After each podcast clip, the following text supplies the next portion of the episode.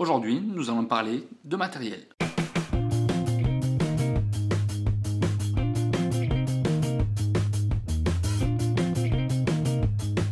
Alors oui, le titre de la vidéo parle du 80D et d'autres modèles, mais j'ai testé un tas de matos. Enfin, quand je dis tester, j'ai pas tout acheté, j'ai essayé un magasin. Vu que j'aime bien faire des retours en arrière, nous sommes en mai dernier, euh, donc mai 2016. Je m'aperçois qu'il y a un Canon G7X Mark II qui est sorti euh, récemment.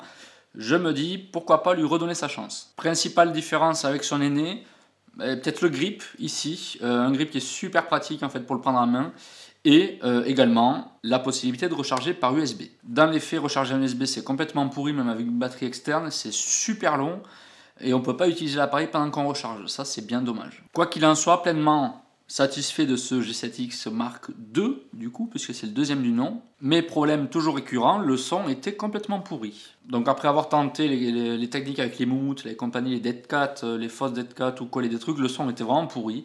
En plus, on entend vraiment le bruit de, je crois que c'est le, euh, le focus, en fait, qui fait tout le temps du bruit pendant qu'on filme. Donc voilà, ça ne me convenait pas. J'ai donc décidé d'investir dans du matériel son étant essentiellement chez moi lorsque je fais les podcasts, je décide d'investir dans un micro. Donc je pars des heures et des jours à la recherche du micro absolu. Je tombe sur celui-ci, Procaster, je ne sais pas si on voit, le Procaster de chez Rode, qui était un bon rapport qualité-prix, euh, micro type XLR dont il faut après une table de mixage ou une carte son qu'on va brancher à l'ordinateur pour récupérer le son tout simplement. Me voilà ravi, j'ai un bon son, une bonne image, et après, par contre, il faut compiler le son et l'image avec Final Cut notamment ou d'autres logiciels. Et là, petit souci, je n'y connais rien en son.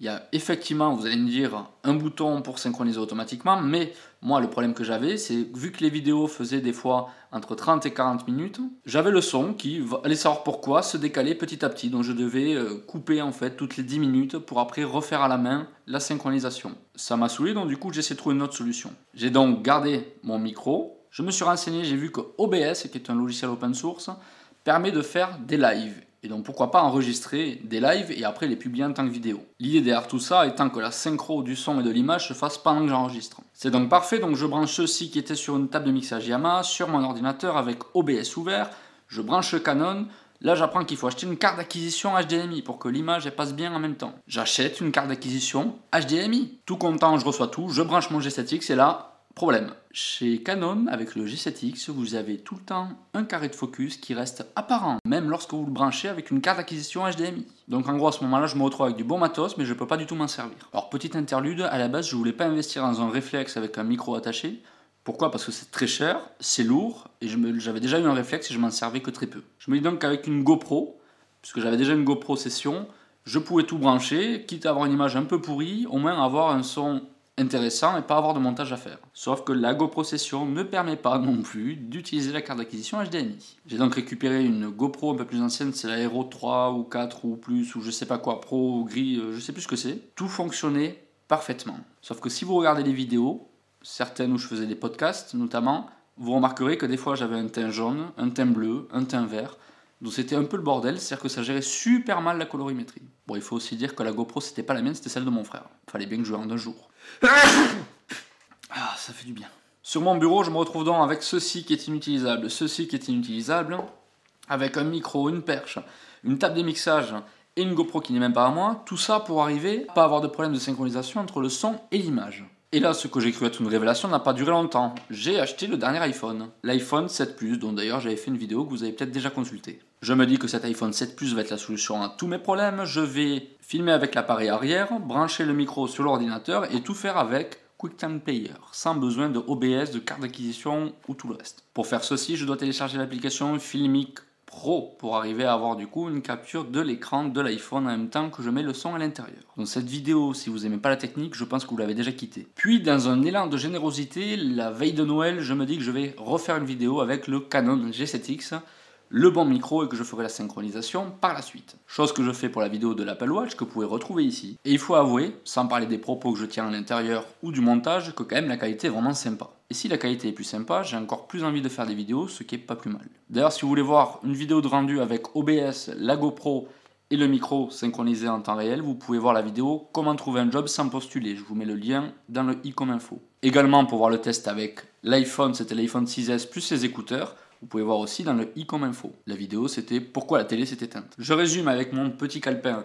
Je ne voulais pas acheter de réflexe parce que c'était trop cher, trop gros, trop imposant et que ça allait être inutile et intransportable. Mais je me suis quand même retrouvé avec le G7X Mark II, le micro Rode Procaster, la GoPro Session plus l'autre GoPro avec une carte d'acquisition HDMI, une table de mixage ou carte son plus un iPhone 7 Plus dont je n'avais pas du tout besoin parce que j'avais déjà un 6S et ça suffisait largement. Tout ça pour un rendu en dents alors que j'aurais dû peut-être dès le début acheter un réflexe. Arrive donc, je pense, la meilleure décision. Tout revendre et partir à la réflexe d'un réflexe tout revendre et finalement acheter un réflexe qui combinera tout, le son, l'image, la vidéo, le tactile, enfin tout ce que vous voulez. Pour ceci, j'ai donc fait une liste au Père Noël. Je reprends mon calepin. Le réflexe devait être moins cher que deux iPhones, car oui, euh, payer plus de deux iPhones pour un réflexe à mon niveau, c'est quand même beaucoup trop. Idéalement, il faut qu'il ait un port casque, que la connectivité avec le smartphone soit simple. Mais oui, si on veut envoyer sur Instagram ou des autres réseaux sociaux, c'est quand même plus simple s'il y a une fonction Wi-Fi. Il faut qu'il ait un écran tactile et pivotable entièrement, comme ça je peux me regarder en même temps je me filme. Des menus simples, car oui, une fois qu'on a testé de la GoPro, du Canon G7X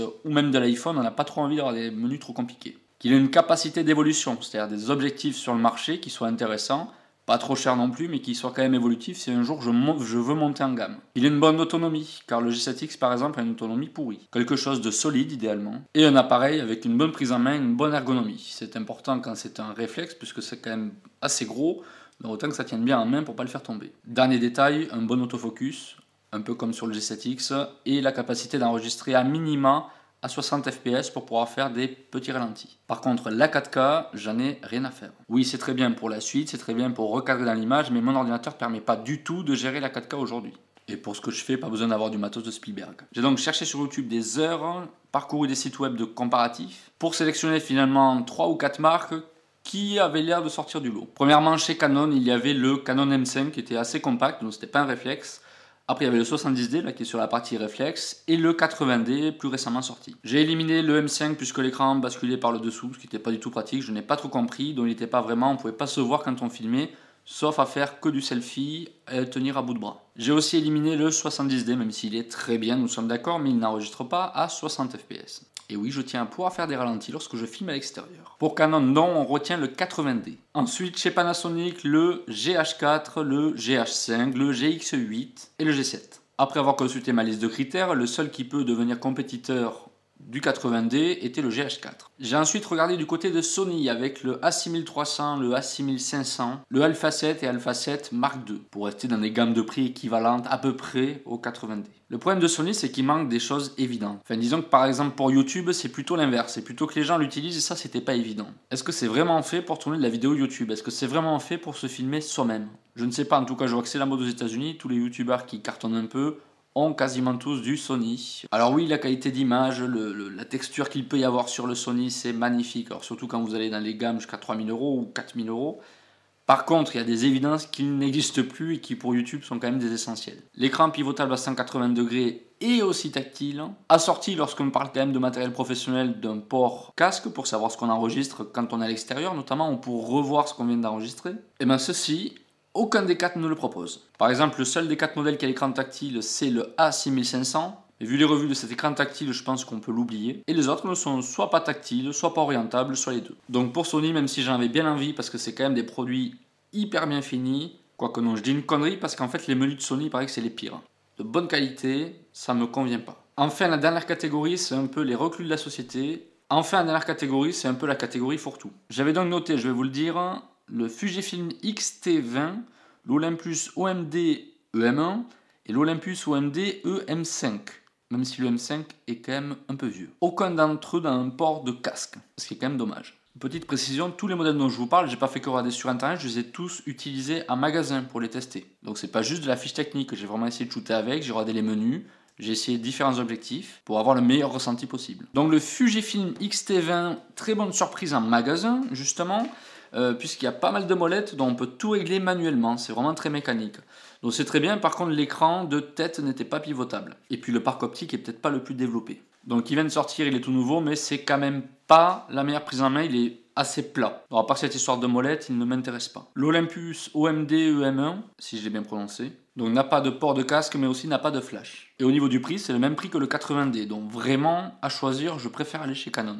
J'ai donc choisi de prendre le Canon 80D, mais ça vous l'avez compris dès le début. Avec un micro Shure VP83 qui apparemment fonctionne très bien. Vous me direz du coup effectivement si le son est intéressant ou pas. L'objectif que j'utilise actuellement c'est le Canon 10-18 mm. Là je suis en 10 et là en 18. Voilà à quoi ça ressemble. Hop, j'essaye de vous cadrer. Là, vous avez l'écran, l'écran, attends, là, l'écran tactile, et là, là, pareil, et dessus le micro, sur un Joby. J'ai aussi pris un 50 mm de chez Canon, vous savez, ils sont pas très chers. Et donc pourquoi principalement je l'ai gardé, c'est notamment pour son autonomie. Je m'explique. Effectivement, j'ai testé les Sony, j'ai testé, j'ai testé un paquet, ils sont beaucoup plus légers, notamment parce que c'est pas vraiment des réflexes et compagnie.